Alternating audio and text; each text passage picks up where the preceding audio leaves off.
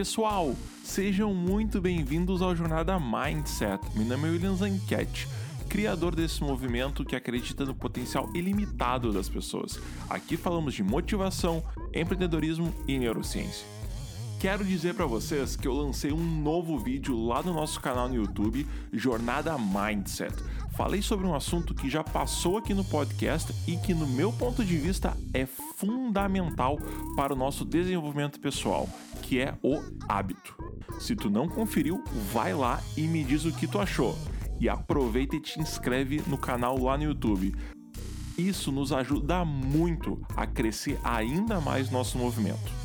Também quero agradecer vocês do fundo do meu coração por todas as mensagens que eu recebo lá no meu Instagram, WilliamZanquete, com os prints dos episódios do podcast. Isso é incrível, pois eu não tenho noção quem vocês são e nem de onde são. Essa troca de experiência e como o podcast tem ajudado alguns de vocês me deixa muito feliz. Por isso que eu digo em todos os episódios, eu acredito no potencial ilimitado das pessoas. Ah, e ó, não esquece de dar o print nesse episódio e me marcar lá no meu Instagram, WilliamZanquete. Certo, pessoal? Então vamos para o nosso 12 episódio. Um lembrete: a sua vida não está limitada a uma escolha profissional. Quando eu estava no final do ensino médio, meu pai ficava falando: William, tu tem que fazer um concurso público. Tu vai ter estabilidade e vai ganhar muito dinheiro. Pois então, quando tu tá no final do ensino médio, tem muitas coisas acontecendo. Pois temos que escolher qual curso na faculdade queremos fazer, qual faculdade pretendemos estudar, o que queremos ser na nossa vida profissional, tirar a carteira de motorista, ou seja, muitas coisas em pouquíssimo tempo. Mas será que conseguimos ser tão precisos como os nossos pais querem? Aliás, como tomamos essa decisão? Por influência dos nossos pais, avós, amigos ou porque a gente quer? Voltando ao concurso público, pois então, meu pai ficava muito feliz quando eu dizia: beleza, eu vou lá fazer esse concurso. Ele é daquelas pessoas meio panduro, mas quando se trata de concurso público, ele fazia questão de comprar as apostilas de estudo e pagar a inscrição. Mas a pergunta era: será que realmente eu gostaria de começar uma vida profissional em alguma empresa pública?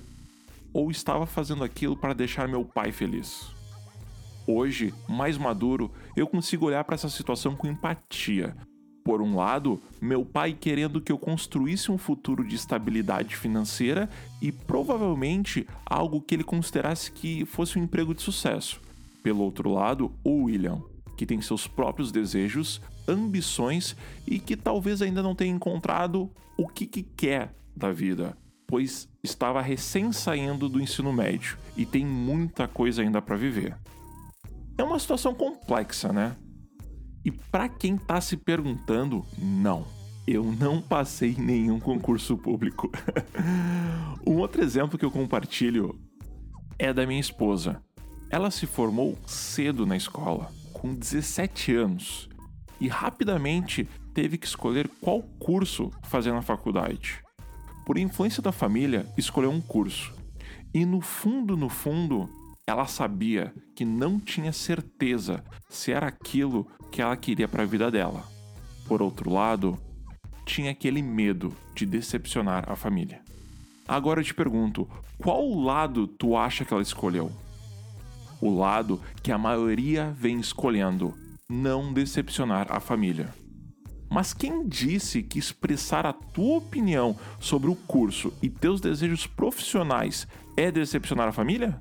Por que temos esse medo? Agora, voltando para a história. Minha esposa finalizou a faculdade, trabalhou nos empregos dessa área e se sentia cada vez mais desmotivada e depressiva. Foi até que em um momento ela teve muita força e comunicou para a família dela que ela iria virar uma maquiadora. Pensa que para uma família tradicional onde a faculdade é a base de tudo. escutar que a filha iria trabalhar no salão de beleza fazendo maquiagens poderia soar mais como um hobby do que um trabalho de verdade. Passados um ano dessa decisão, minha esposa fez workshops, eventos para grandes públicos e foi se destacando cada vez mais.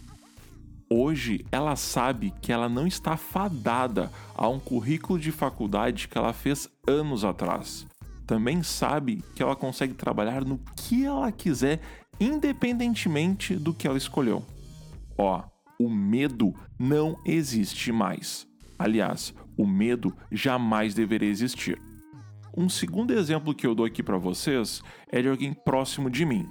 Eu trabalho numa multinacional no ramo de tecnologia e eu tenho um colega que já faz alguns anos que toma cafés especiais. E por sinal, foi ele que me influenciou para entrar nesse mundo também. Depois de alguns anos tomando cafés especiais, esse meu amigo tomou a decisão de comprar um mini torrador, pois ele estava tão apaixonado por esse mundo que resolveu começar a estudar ainda mais sobre cafés especiais e começar a torrar. Depois de acertos e erros, como tudo na vida, fez um investimento de um torrador grande e resolveu abrir a própria torrefação. Hoje ele está crescendo e ganhando novos mercados. Acredito fortemente que em breve ele vai abandonar, entre aspas duplas, a carreira que ele estudou anos de faculdade, fecha aspas duplas, para se dedicar à paixão dele. Para quem quiser conhecer o café dele, eu recomendo muito. O Instagram é cavalheirocafé. E ó, ele vende para todo o Brasil. Poderia dar mais exemplos, mas eu não quero me estender porque eu acredito que vocês entenderam aonde eu quero chegar. O que eu quero te dizer mesmo é que a vida não é linear e nunca será. E graças a Deus nós amadurecemos. Certo? Falando um pouco mais de uma das pedras no nosso sapato, é uma coisa que se chama sociedade.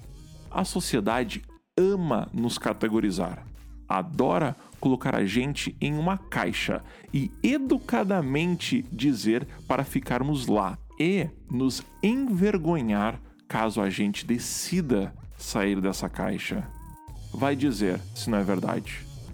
Eu espero do fundo do meu coração que tu não te limite por medo, que tu consiga encontrar a motivação nesse episódio ou em pessoas que tu admire.